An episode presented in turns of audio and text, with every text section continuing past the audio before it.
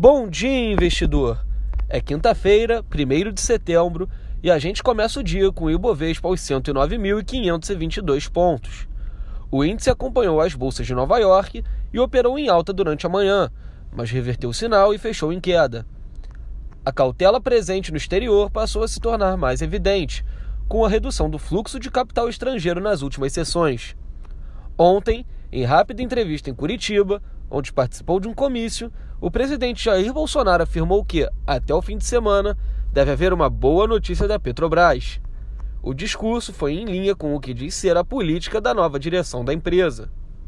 A TOTUS divulgou que sua subsidiária, TOTUS Tecnologia, em software de gestão, adquiriu ontem ações que representam 60% do capital social da FITS Tecnologia, por 66 milhões de reais pagos à vista.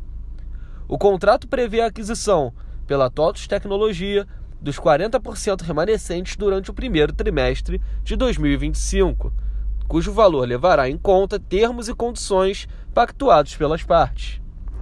A B3 divulgou a terceira e última prévia da carteira teórica do Ibovespa para o período de setembro a dezembro de 2022.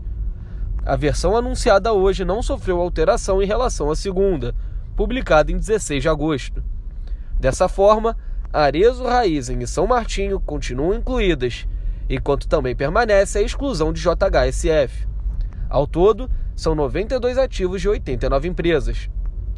As principais bolsas europeias operam em baixa de mais de 1% na manhã de hoje, mantendo a fraqueza vista ao longo da semana, ainda em meio a preocupações sobre o impacto econômico de juros altos e na esteira de dados fracos de manufatura da região.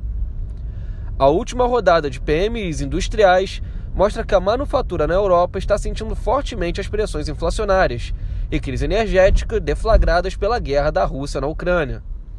Com PMIs abaixo de 50, que indicam contração da atividade, a manufatura está em seu pior momento em 26 meses na zona do euro e em 27 meses no Reino Unido. Além disso, a inflação recorde reforçou expectativas de que o Banco Central Europeu poderá intensificar o aperto de sua política e também elevar suas principais taxas de juros em 75 pontos base no encontro do próximo dia 8. Em julho, o BCE aumentou as taxas em 50 pontos base. Os índices futuros das bolsas de Nova York também operam em baixa, sugerindo que Wall Street estenderá as perdas dos quatro pregões anteriores em meio a temores persistentes sobre mais elevações de juros agressivos. As bolsas da Ásia fecharam em queda, seguindo as perdas pelo quarto pregão consecutivo nos Estados Unidos. Caso a postura agressiva do Federal Reserve permaneça na reunião deste mês, a perspectiva econômica pode agravar, configurando em uma recessão técnica. Além disso, o setor manufatureiro da China também segue preocupando. O PMI industrial chinês, medido pela SIP Global e Caixin Media, caiu de 50,4 em julho para 49,5 em agosto, com a leitura abaixo de 50 indicando contração da atividade. A agenda de hoje traz como destaque índices de atividade industrial dos Estados Unidos e o discurso de um dirigente do Federal Reserve. Por aqui, é dia de resultado do Produto Interno Bruto do segundo trimestre. Entre os presidenciáveis, Luiz Inácio Lula da Silva segue com sua agenda no norte do país e participa de atos em Belém.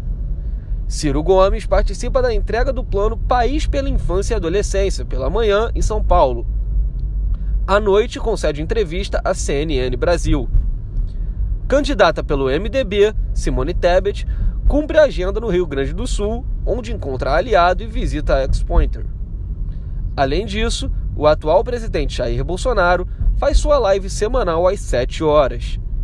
Eu fico por aqui e para saber mais notícias sobre o mercado financeiro, assista ao Minuto Trade News, que sairá às duas e meia no canal da BRA no YouTube.